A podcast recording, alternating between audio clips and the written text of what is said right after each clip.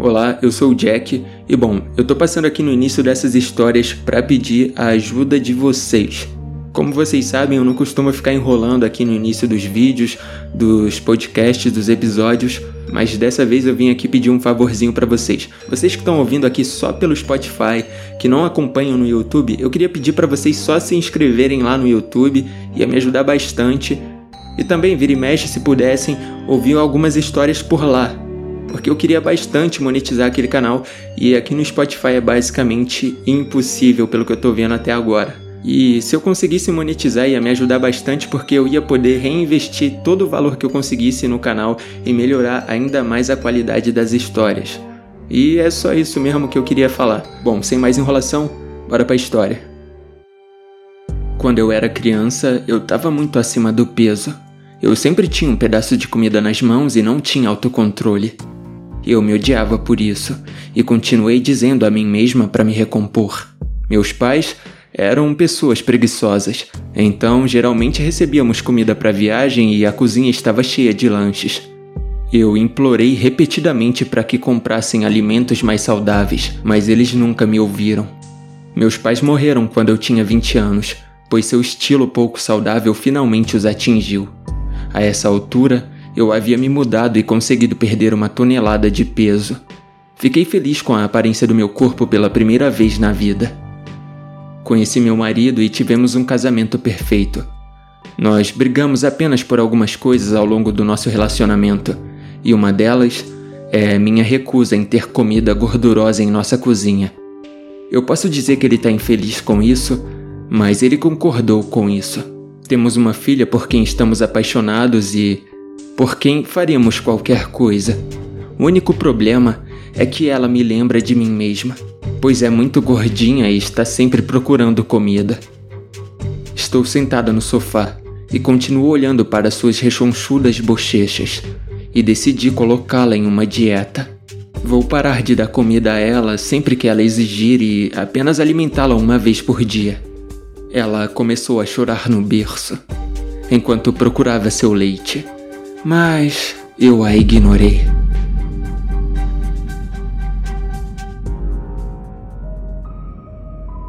Tenho um filho de 4 anos chamado Bob. Ele é meu garotinho especial, pois nunca falou em sua vida. Já fomos a vários médicos e todos dizem que ele está perfeitamente saudável. Posso dizer que minha esposa Isabel está preocupada com ele, mas continuo garantindo a ela que ele está apenas começando tarde. Bob odeia ser tocado por pessoas e vai literalmente começar a gritar a plenos pulmões se alguém simplesmente encostar nele. Eu sei que sou parcialmente culpado por isso, mas sempre ajo surpreso com isso. Essa manhã foi nossa viagem de acampamento bimensal de pai e filho em minha cabana na floresta. Pude ver o medo nos olhos de Bob quando ele entrou no carro, mas ele sabia que não tinha escolha a não ser vir. Dei um beijo de despedida em Isabel e disse a ela que voltaríamos no domingo à noite. Foi uma viagem de duas horas, então ouvi um pouco de rock pesado para me divertir. Fiquei muito feliz quando chegamos, pois isso significava que eu poderia participar da minha atividade favorita com meu filho.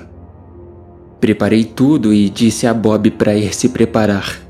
Bob vestiu a camiseta e a cueca que foi fornecida para ele e, relutantemente, me seguiu para fora.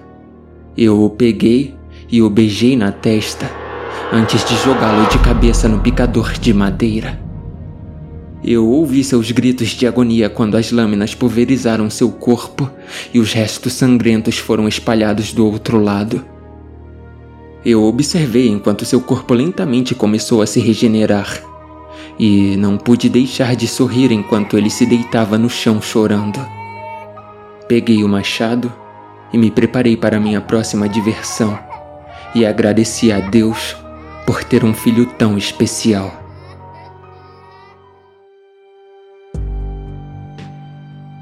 Você conhece as histórias de origem dos super-heróis?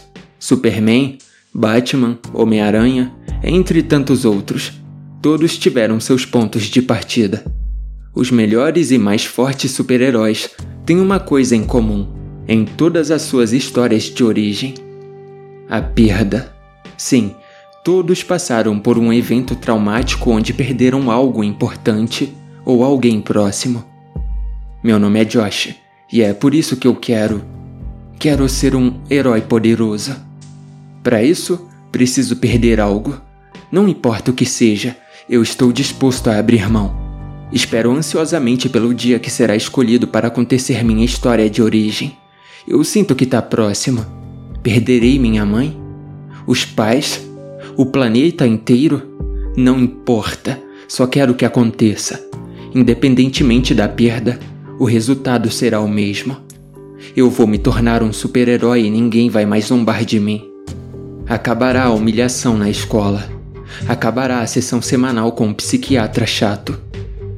Acabará a reclamação do meu pai de que não aguenta mais um filho com tantos problemas. Acabará a dose de comprimidos todos os dias, quatro vezes por dia. Acabará o pesadelo com o bicho preto de todas as noites. Acabará o costume irritante de Tyler, meu irmão mais velho, de sempre roubar toda a atenção para si, com toda sua inteligência e normalidade. Eu te odeio, Tyler, mas espero te odiar menos quando eu for um herói amado que você lamberá os pés. Hoje acordei com a sensação forte de que acontecerá. Será que é o início de um dos poderes que vou despertar? Clarividência? Ver o futuro? Que seja. Tamo aqui, toda a família reunida em um chatíssimo show de teatro. O tipo de bobagem que meus pais adoram gastar rios de dinheiro. Adivinha quem viemos assistir? A pequena estrela da família. Tyler, o menino de ouro. Lá está ele, interpretando o herói da história. Não me sentiria mal se aquele lustre arrebentasse e caísse na cabeça dele. Não pela história de origem, só por satisfação. A morte desse inseto em nada me agregaria para minha história de herói. Não me importo com ele, eu o odeio. Enfim, acabou. Estamos saindo do teatro, mas tá acontecendo algo lá fora. Um tumulto. Começamos a ouvir disparos e gritaria. Fico animado. Meus pais têm a brilhante ideia de fugir por um beco. Sim, sim, papai. Vamos pelo beco escuro. Eu já vi essa parte na história do Batman. Ao virarmos a esquina do beco, para a surpresa de absolutamente ninguém, havia um homem armado à espera. Rapidamente ele apontou a arma para nós e começou a falar um monte de baboseira sobre desigualdade julgamento e várias outras coisas que, honestamente, não fui capaz de ouvir, pois estou feliz demais, em êxtase. Aqui ocorrerá minha história de origem. Esse vagabundo atirará em alguém e depois disso, algo vai acontecer. Será que vou despertar um poder instantaneamente? Será que ele vai fugir e será uma história de vingança? Não sei, mas estou ansioso demais. Vamos, atire. Não aguento mais esperar. Ele aponta a arma para meu irmão e fico furioso. Se ele atirar no Tyler, nada vai acontecer. Por favor, não. Ufa, agora ele virou a arma para meu pai. Mas, bom, não tenho certeza se vai dar certo assim também. Estou tremendo. Ele agora está apontando a arma para minha mãe. Isso, isso, isso. Isso, atire, atire. Agora. Eu a amo mais que tudo no mundo e só agora percebi. Então é o alvo ideal. Atire, por favor.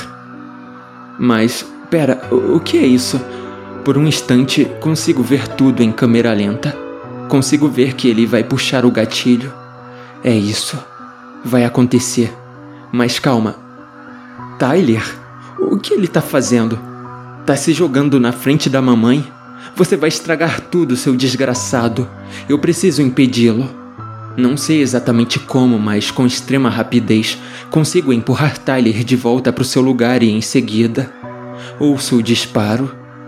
Tudo volta à velocidade normal. Sinto um calor dentro de mim. É isso. Meus poderes finalmente chegaram. Minhas pernas começam a falhar. Sinto o calor escorrer pelas minhas costas. Caio no chão. É claro que a bala me acertou. Que droga! Eu sinto que estou perdendo a consciência. Por que vocês estão parados aí olhando e chorando? Me ajudem, inferno! é o fim da linha para mim. A última coisa que consigo ver é Tyler correndo com raiva em direção ao criminoso. O homem dispara todas suas balas, mas elas batem na pele do meu irmão e, em seguida, vão ao chão. Que merda, Tyler. De novo não.